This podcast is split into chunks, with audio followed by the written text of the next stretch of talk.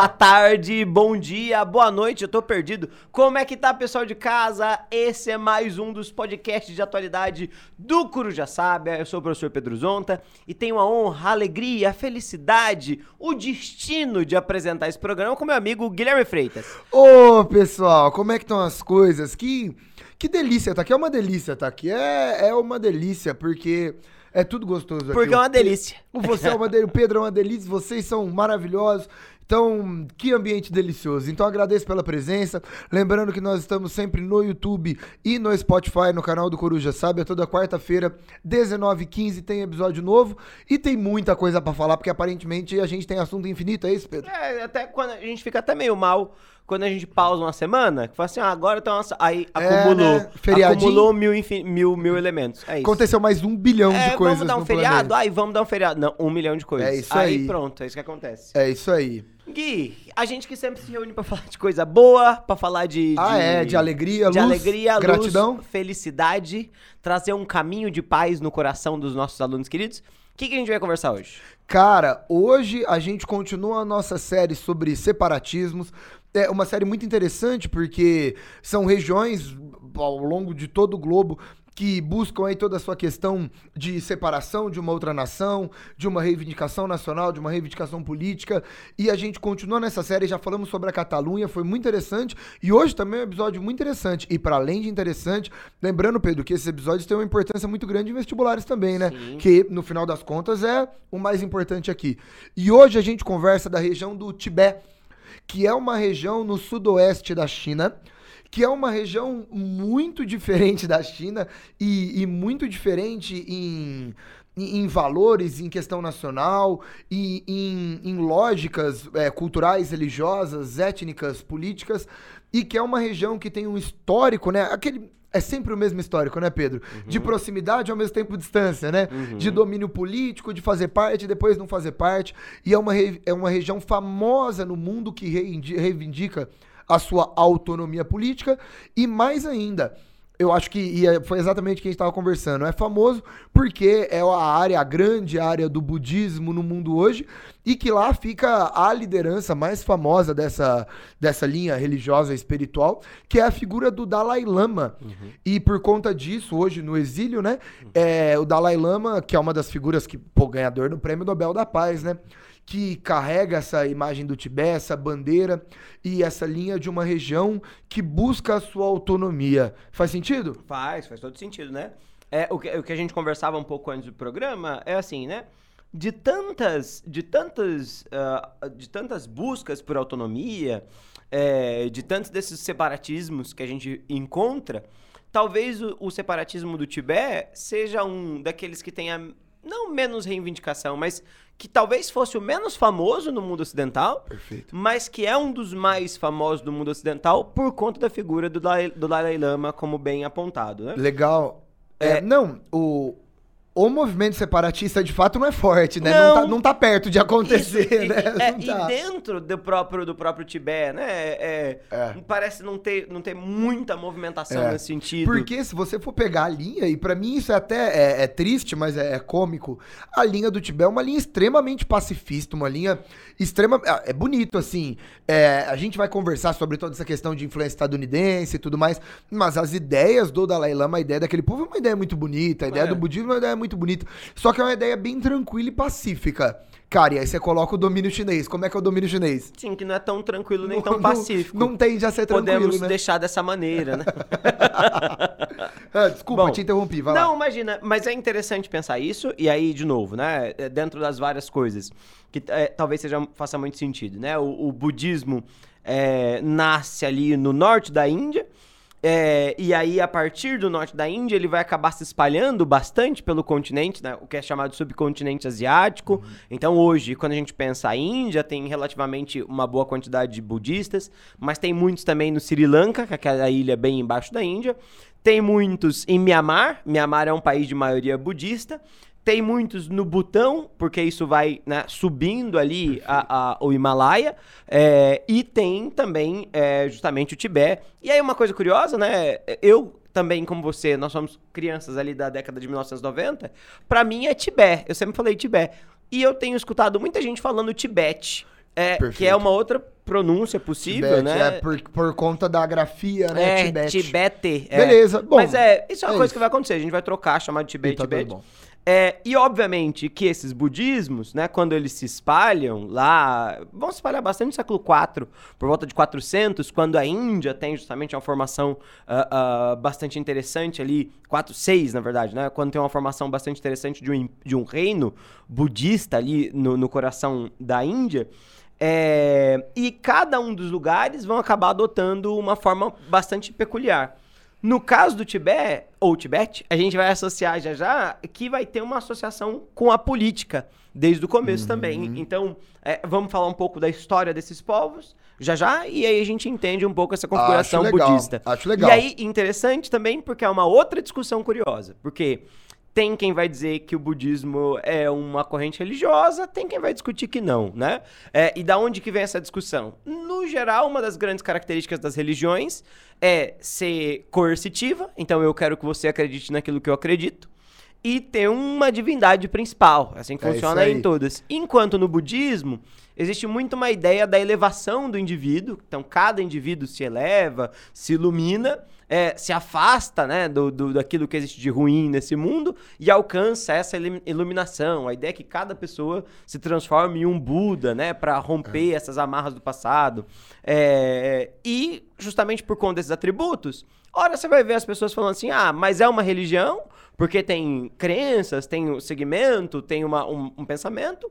Ora, vai ter gente que vai falar: olha, não é uma religião, porque tanto não quer converter os outros, quanto também não tem essa preocupação com a divindade. Então, a gente, só pra fazer essas Tem, pontas. inclusive é uma discussão legal, porque tem gente que fala, ah, se o Tibete tivesse a sua autonomia política, seria uma monarquia teocêntrica, teocrática. É. Aí, peraí, pô, mas teocracia exige uma, uma divindade, né? Que, que Deus que é esse, que não tem um Deus? É. Então é uma, é uma discussão bem interessante. Bom, Pedro, resumindo pra gente entrar na nossa parte histórica, então, vamos contar a história de uma região do sudoeste chinês, Uhum. que é o Tibete, Uhum. é, que é uma região que foi amplamente dominada pela China é, após a Revolução Chinesa comunista, mas que na- no período imperial chinês também tinha um domínio político ali. Uhum. E essa região, por conta de muitas divergências ideológicas, culturais, nacionais, étnicas e principalmente religiosas também, busca uma separação da China.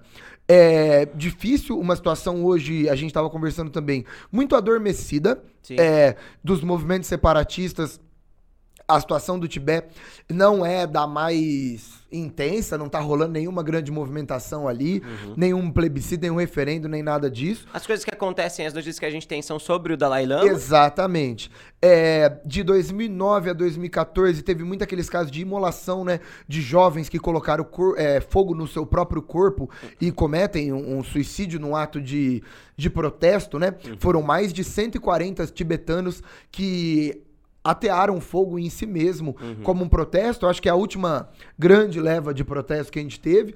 E é uma região que sofre uma pressão muito grande, porque a China, é, a China, ela vai, ela vai fazer um regaço ali, né? Sim. É e- uma situação, tipo, eu tava lendo que quando tem protesto, imediatamente a China já corta todos os meios de comunicação, difícil. E né? até do ponto de vista religioso, né? É, ah, não tem mais. O Dalai Lama atual não deve ser escutado mais. Cultuado. Mas fica tranquilo, a China tem um deles. Então, ó, o certo é esse aqui, aquele lá não, aquele lá tá no exílio. Delicadíssimo, É, né? é, é. Então a gente vai contar essa história aí dessa região, que ó, a região, o Tibete, é considerada a região mais alta do mundo, tá?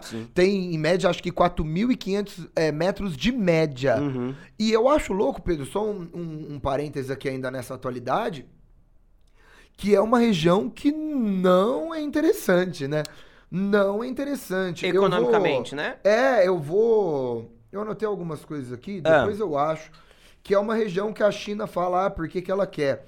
Aí, ó, ela fala que a, a China vai dar ajuda econômica no lugar e que ela protege o lugar do imperialismo inglês e estadunidense, Uhum. que é um local que vai garantir a estabilidade e que tem muita gente da, de etnia chinesa na região. Uhum. Uhum. Mas não, não tem grandes interesses econômicos. Diferente da gente da Catalunha, que é a Sim, Barcelona, o Alba. o mais rico Cara, do mundo, não né? tem porcaria nenhuma no Tibete. Tem montanha, Pedra. tem pedra e monge. É, é duro, né? São dois recursos que você pode querer, né? Num jogo de xadrez, o bispo e a torre são tão importantes. Meu Deus, Bom, amigo. vamos Bom, vamos pro primeiro bloco Vamos lá. pra gente falar sobre essa história, então? Bora. Então roda a nossa primeira vinhetinha, então. Pedrinho, é, dá pra gente voltar até que século aí nessa nossa brincadeira histórica? Vamos voltar pouco, na verdade. Ah, O, o certo era voltar no século VIII. É, é, Sept, na verdade, depois de Cristo, por volta de 700 ali. Mas antes disso, eu quero voltar é, um pouco mais. Para voltar justamente lá sobre o período de estabelecimento do Império Chinês, né? Daquela primeira organização da China, que a gente falou... Quando a gente falou de China a primeira vez, É. nós fizemos uma cronologia das Fizemos- dinastias. falamos de Hong Kong, episódio de Hong Kong, Isso, muito isso, legal. Isso, isso, né? E até interessante que esse é mais um separatismo, né? Junto com Hong Kong e com Taiwan, que tem uma mesma raiz, na verdade. E aí o que que é muito interessante? Bom, a gente tem aquela unificação, né? Da dinastia Qin lá por volta de. ah, o- de 300 a.C., ah, que a gente vai ter a primeira vez, primeira criação de algo que pode ser chamado de China, coisa parecida. E aí, já naquele momento, em 300 a.C., a gente tem o início da chamada Rota da Seda, que nós já conversamos aqui também. A ideia de não ser um caminho de verdade de transporte, mas serem vários caminhos de transporte de produtos. E aí, esses produtos, eles passam tanto ali ah, pelo centro da Ásia, quanto passam pela, pelo, pelo oceano, em volta da China, vão para a Índia e tudo mais. A primeira importância, a primeira relevância que o Tibete tem, ah, ou aquele que é aquela região que é o Tibete, é justamente como passagem das rotas comerciais chinesas. Então, uma das partes da Rota da Seda atravessa aquela região. É, e justamente por conta disso, acaba sendo tendo uma importância comercial. Mas não tem uma importância agrícola, né? No geral, quando a gente pensa os grandes primeiros reinos, no geral, todos eles estão associados com grande produção de alimento, porque sem grande produção de alimento você não consegue sustentar uma grande população, uma coisa parecida.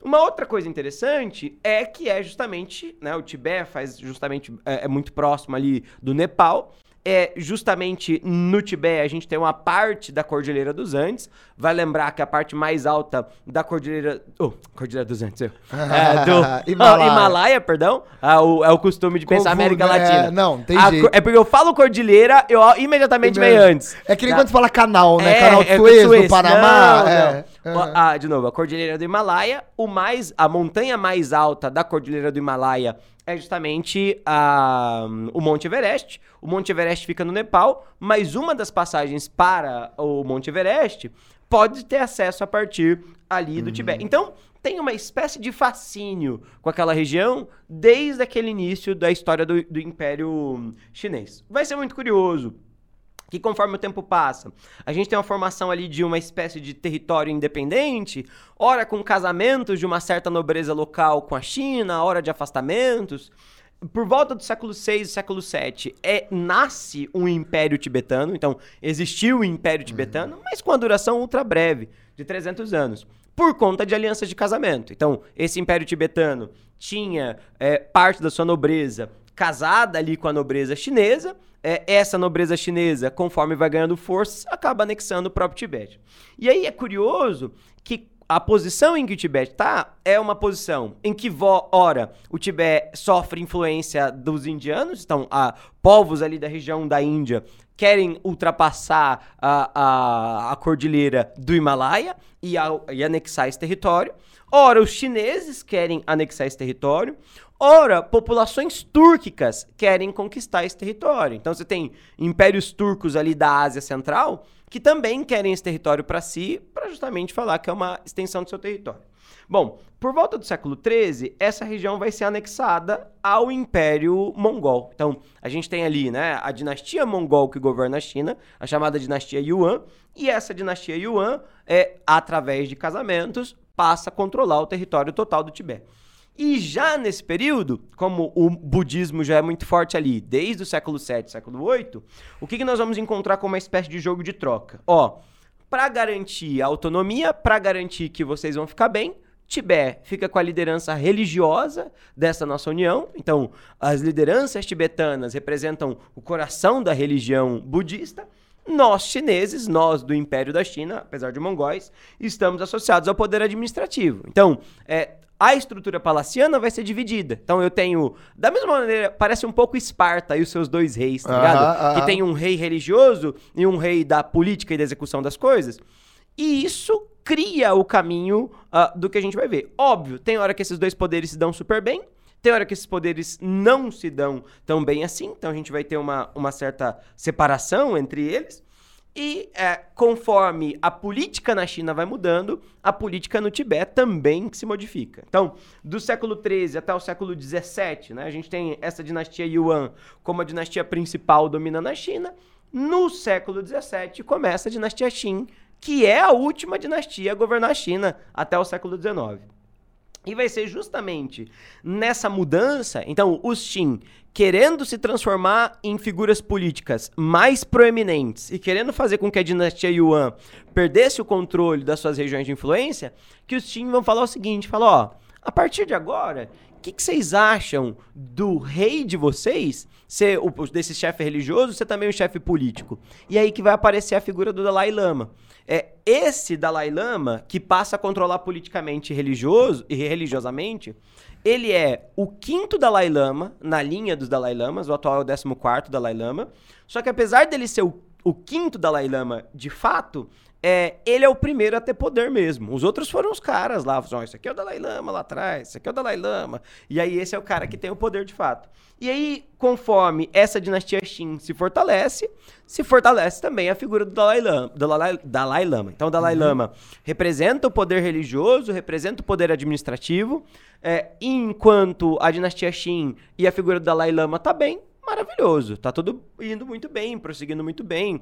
É, de novo, o Tibete é isolado, a população tibetana é população budista, então você não tem uma questão é, de ir para lá ou para cá, de guerra ou coisa parecida. A importância tibetana naquele momento é exclusivamente vinculada com rota comercial, então ah, é um ponto de entrada da Ásia Central, é um ponto de passagem para o te, território da China, dá para atravessar da Índia e chegar para cima, enfim, isso tudo faz parte desse, desse cenário. Bom, a partir do finalzinho do século XIX, o comecinho do século XX, quem que começa a aparecer muito no mundo asiático? Um povo que não é da Ásia, tá? um pessoal que tem uma obsessão, tá? Não vou falar que são os ingleses, mas é um pessoal que tem uma obsessão em explorar coisa. Ah, eles foram pro coração da África, eles exploraram onde nasceu o Rio Nilo, eles foram buscar as montanhas da Lua. Você não tá falando que eles roubaram meio mundo, não, não né? Não tô falando isso. Não é eles isso, né? Eles tinham. Não é isso, não o, fala mal. O que que os ingleses tinham? Eles tinham um desejo por conhecer o mundo. E por é ajudar é as pessoas. E por ajudar as pessoas. Eu acho e, que é E isso. por acaso, às vezes, às vezes encontravam um diamante. Ai, vamos pegar esse diamante pra gente. É. Porque esse diamante aqui no meio desses bárbaros é. não tem valor. Não. Mas na Inglaterra é. tem. Tá certo, tá certo, entender? tá certo. Não. Então, Eles ajudaram, né? Eu a, gosto, é, eu gosto. E levaram papel. mais, né? Mais importante, a civilização. A civilização, uh, o progresso. desculpa, o progresso. Gente, desculpa que eu tenho ânsia, tá? Mas oh. enfim.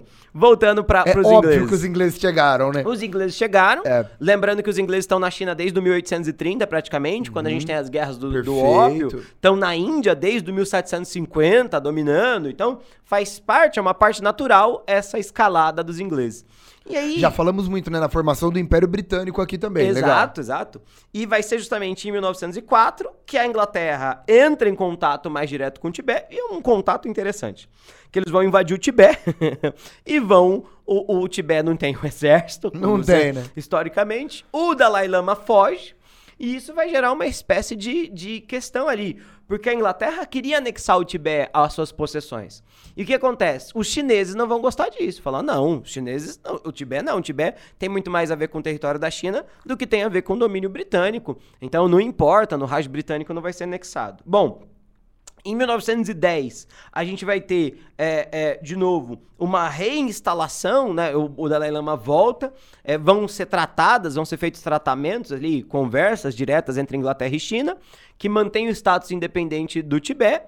Em 1910, é, essa dinastia Qin, ela invade de novo o Tibete, e aí busca o Dalai Lama porque quer fazer com que o Tibete se anexe diretamente ao território, só que esse é o momento que a monarquia já está bastante fraca. E, em 1913, 1914, a gente vai ter o fim do período da dinastia Qin, E justamente nesse momento em que está acontecendo a primeira revolução ali, a revolução republicana, Aham. dentro da... A proclamação de Chiang Kai-shek, né? Exatamente. Ali no, no comecinho do 1900 né, na, na China, o território, então, da, do Tibete fala, ó, então beleza, vocês querem seguir a república, sigam a república, desse momento em diante, o Tibete é independente.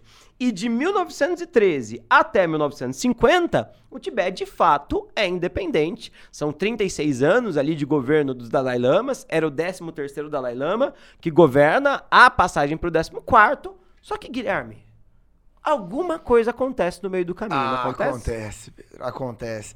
Acontece porque o mundo é isso, né, cara? Ah, Porque, ó, ó pensa na, na sua linha de narrativa. É, teve uma revolução republicana na China, e aí foi proclamada uma república e o Tibete finalmente consegue a sua independência. aham, E vai governar livremente. sim. Tá muito bom, né, pra ser planeta Terra, né? Tá. Tá muito bom pra ser raça Ah, humana, mas né? eles estão na montanha, Gui. É, é. Gente, vamos lá. Em 1949, ocorre a grande Revolução Chinesa de Mao Tse-tung. E Mao Tse-tung, quando assume o poder, dando início a uma lógica muito centralizadora e numa linha socialista, comunista e ultraditatorial, o Mao Tse-tung tem a brilhante ideia: vamos pegar todos os povos chineses que já foram dominados pelo imperialismo inglês, vamos libertar todos esses povos e vamos ajudar todos os povos a, a serem livres e a participarem de uma grande e poderosa nação chinesa, todos sob o meu comando, porque eu vou ajudar todo mundo. Uhum. Que bom. Boa pessoa, parece Boa também, pessoa, boa pessoa. bom, é. E aí, após a Revolução Chinesa, o Tibete vai ser. Tibete ou Tibete, a gente vai ficar nessa o dia Vai, inteiro, vai, né? vai. É, vai ser novamente anexado à China, como pertence até hoje. Pedro, pra entrar nessa parte, vamos passar um, um bloquinho? Vamos, Vamos, colocar vamos, uma coisinha vamos, pra gente entrar nessa Perfeito. segunda parte histórica? Roda aí pra nós então. Pedrinho, é, em 1949, Mao Tse Tung assume o poder na China, lembrando que desde a da proclamação da República, o Chiang Kai-shek ele já se envolve numa guerra civil com Mao Tse Tung, eles se matam, né? Aliás, pela milésima vez aqui, né? A década de 20, 30 e 40, basicamente socialistas e fascistas se matando, né? E o Mao Tse Tung carregando a linha comunista, o Chiang Kai-shek nessa linha nacionalista fascista, eles se matam, a guerra civil chinesa. E em 49 tem a revolução, o Mao Tse Tung assume. Em 1950, o Mao Tse Tung domina o Tibete.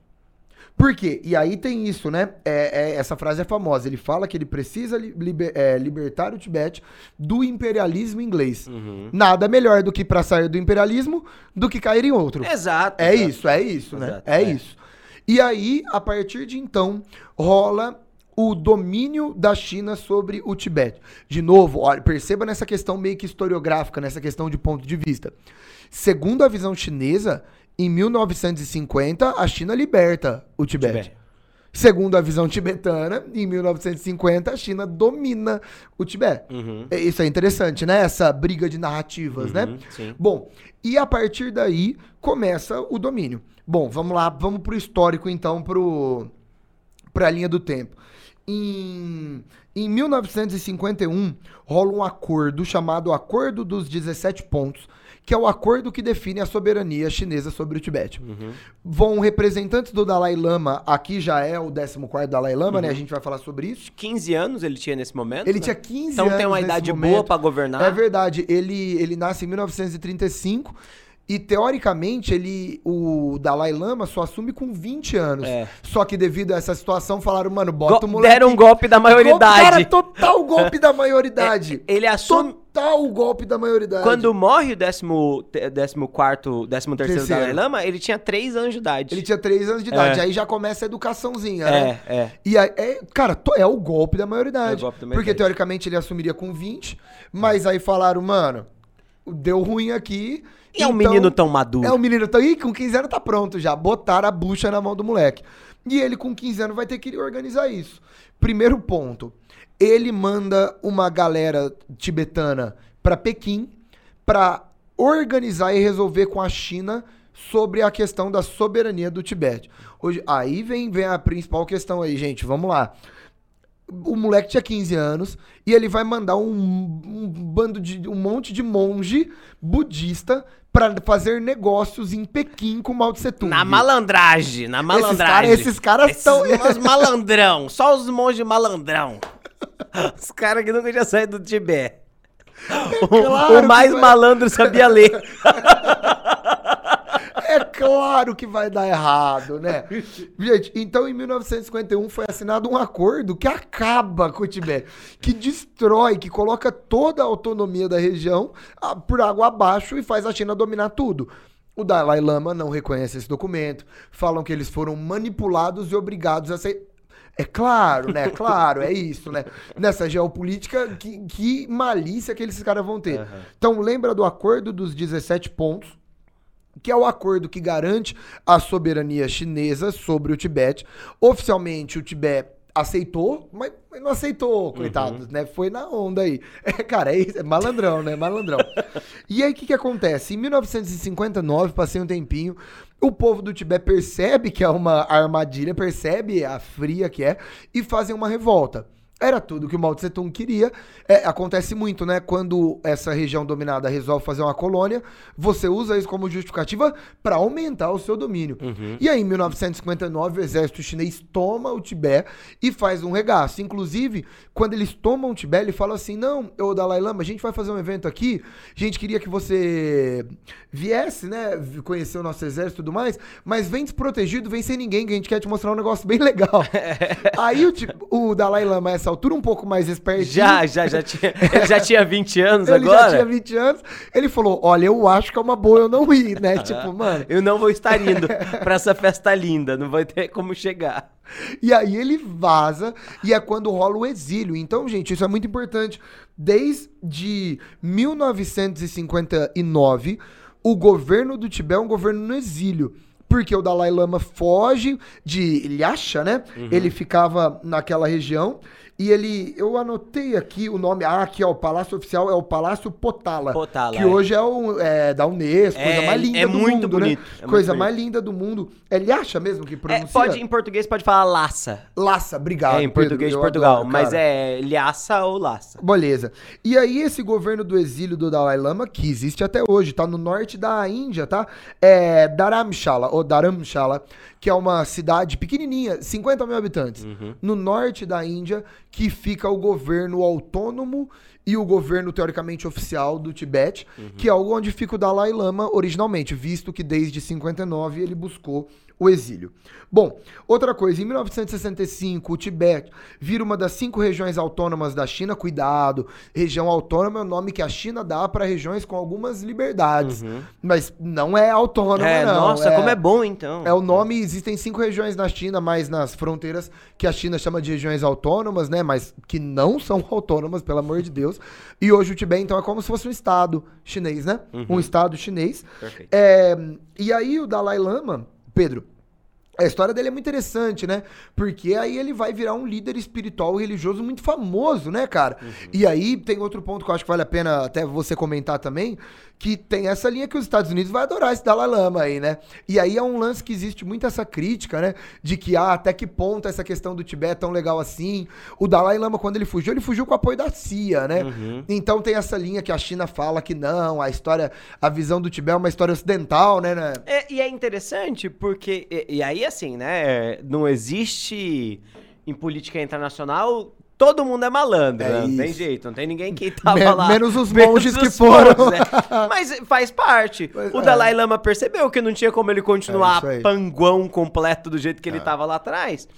E, e a gente vai ver uma abertura pro ocidente muito grande. Ele é, o, o Dalai Lama, o Tenzin Gyatso, é um palestrante é, que fez muito sucesso e faz muitos discursos nos Estados Unidos, é convidado para os Estados Unidos, é convidado na Europa como um todo. Ele é visto como essa, essa figura do- de uma grande simpatia, né, de, É um, isso. de, um, de um grande conhecimento. Hoje ele tá com 87? Com 87 anos. 87 E- anos. E, mesmo tendo 87 anos, é uma figura muito interessante de se ver. Ó, É, os ele- discursos são muito legais, in- inclusive. É, Muito, é- é muito. Um cara bastante pacifista. Total.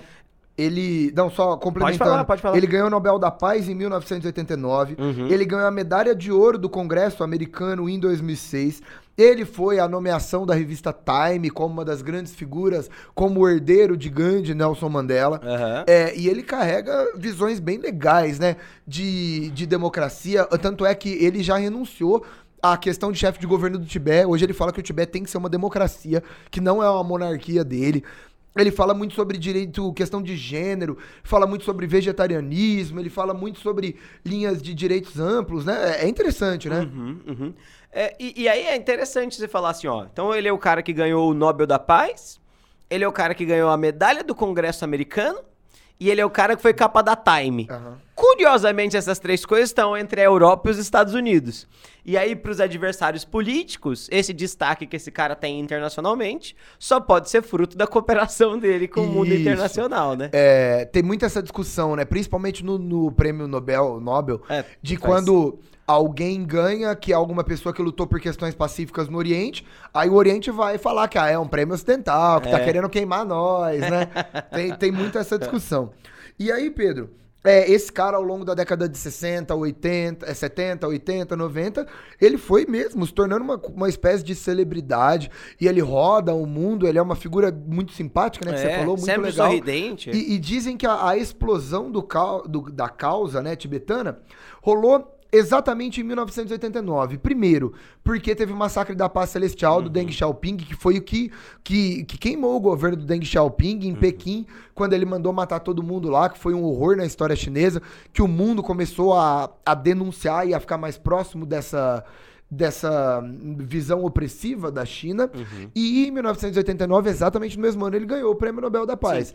E aí a causa tibetana virou pop, né? E lembrando que naquele momento, né, é, lembrando assim, né, lembrando como, como historiador, que as imagens que ficaram muito famosas, para além da, da imagem, né, é, a- a- o Massacre da Paz Celestial tem, tem imagens icônicas. Uma imagem muito icônica é, é de um cara parando um tanque, né, ele entra na frente de um Perfeito. tanque e ele é amassado pelo tanque, Man. passa em cima Ah. de- dele e dos monges imolados. Então, os monges que protestando contra, contra esse processo de fechamento é, da China vão jogar combustível no próprio corpo e vão atear fogo neles mesmos. É, eles se sentam, né? É uma coisa assim bastante absurda. Bastante É, triste, né? Eles se sentam em posição de, de meditação e ateiam fogo no próprio corpo. E esse tipo de coisa é uma coisa que vai chamar muita atenção do mundo É internacional. um, né? é um protesto muito associado a uma lógica pacifista de, de só causar, ca- causar mal a mim, né? Sim, muito triste. sim. De 2000, eu, eu vi isso daí. De 2009 a 2014 foram mais de 150 Aham. tibetanos, geralmente entre 20 e 40 anos. Sim, sim, sim. é Loucura, coisa, né? coisa bastante assustadora. Pedro, por fim, só pra, pra entrar nessa linha, é, e acho que finalizando a nossa conversa aqui, hoje o próprio Dalai Lama não defende mais a completa independência do Tibete. Porque ele entendeu que seria uma medida impossível e uma medida que teria que causar uma guerra, um movimento militar. Então hoje ele tem uma proposta pacífica que ele começa a dissolver, a desenvolver a partir da década de 70 e que foi oficiada, é, oficializada, desculpa, oficializada em 1988, quando ele fez um discurso em Estrasburgo, que ele fez um discurso falando sobre a proposta dele. Eu peguei aqui algumas propo- propostas, a, a fonte é a Wikipédia, mas vi em outro- vários outros lugares que tem igual também. E só mostrando que é a proposta que ele fala é, de uma linha de um meio do caminho, né? Ele tem esse termo, ó, eu aqui, ó, abordagem do caminho do meio. Qual que é a ideia? Ó, vou ler então. Uma posição não partidária e moderada que salvaguarda os interesses vitais de todas as partes engajadas. Para os tibetanos, a, a proteção e a preservação de sua cultura, religião e identidade nacional. Para os chineses, a segurança e integridade territorial de sua pátria. E para os vizinhos e terceiros, fronteiras e relações internacionais pacíficas. E aí tem cinco pontos aqui, vamos lá. Ó, transformação de todo o Tibete em uma zona de paz. 2. Abandono da política de transferência de população da China, que ameaça a própria existência dos tibetanos como povo. 3. Respeito pelos direitos humanos fundamentais e pelas liberdades democráticas do povo tibetano. Quarto, restauração e proteção do ambiente natural do Tibete e abandono do uso do Tibete pela China para a produção de armas nucleares e despejo de lixo, lixo nuclear. E cinco, início de negociações sérias sobre o futuro status do Tibete e das relações entre os povos tibetano e chinês. Interessante. É, Eu acho que vale, vale a pena a gente, a gente fazer um último destaque, que é justamente o fato de que é, é, a figura do Dalai Lama, né? E aí, falando das críticas mesmo, a figura do Dalai Lama, ela é a figura de um monarca absolutista, né? Sobre, sobre o Tibete.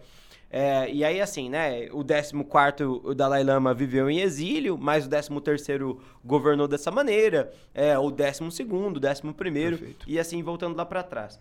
É, e a gente mencionou isso no começo do programa.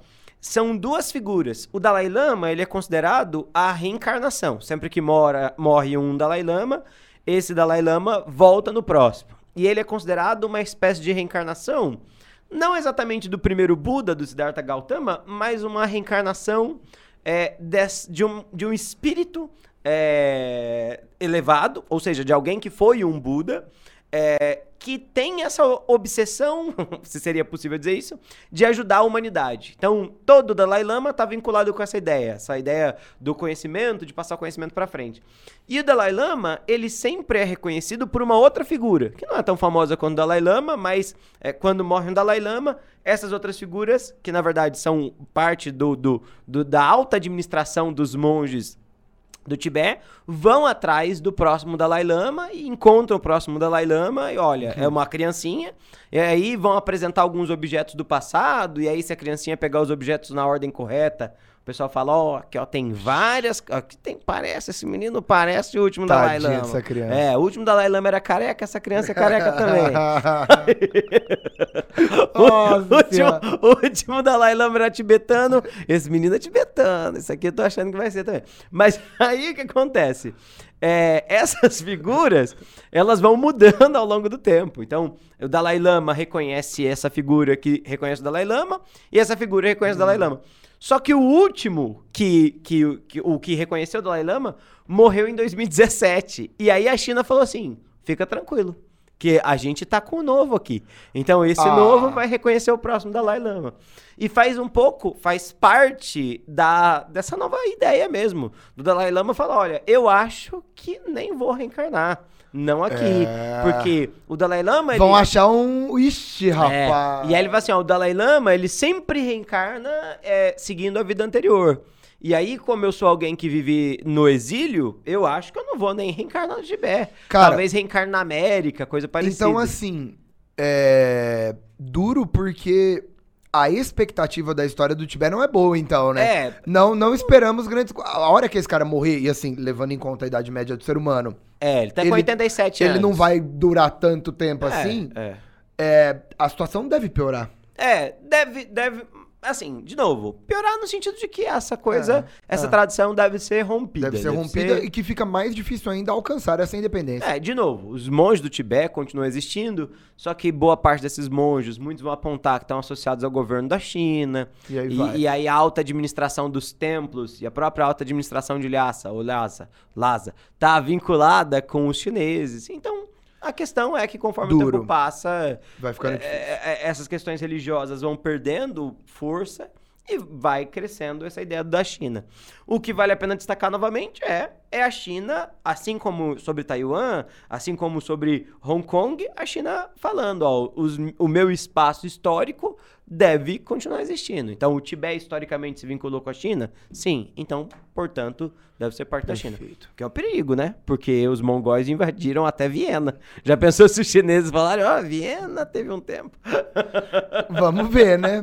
Vamos ver o que, futu- que o futuro nos reserva. É isso. Pedrinho, foi? Foi, Foi. Então é isso aí, gente. Muito obrigado, agradeço, espero que tenha ajudado. Falamos, hein? Sempre falamos, né? Falamos. Então agradeço muito. Lembrando que toda quarta-feira, 19h15, episódio novo no YouTube e no Spotify do canal do Coruja Sábia. Ó, Certo? Só uma última coisa. Manda ver. Uma, é, para os nossos ouvintes, nossos ouvintes mais jovens, é, talvez reconheçam essa história do Dalai Lama porque tem um desenho muito famoso, que é Avatar, a lenda de Aang. Bom, hein? Que é muito bom. Bom, hein? Que é baseado nessa história. A ideia do Avatar, de reencarnar sempre, é baseada na Deve história... ser de achar que ele é o próximo, É, né? é baseado na história do, do próprio uh, Dalai Olha Lama. que otaku que É, você é. eu sou aqui, mas não, Olha é, não só. é japonês, então não, não é... Droga, é não, verdade. é- é ah, eu tentei, eu tentei. enfim. Gente, muito obrigado, um beijo e até semana que vem. Até mais, Valeu, tchau, tchau, Beijo, beijo.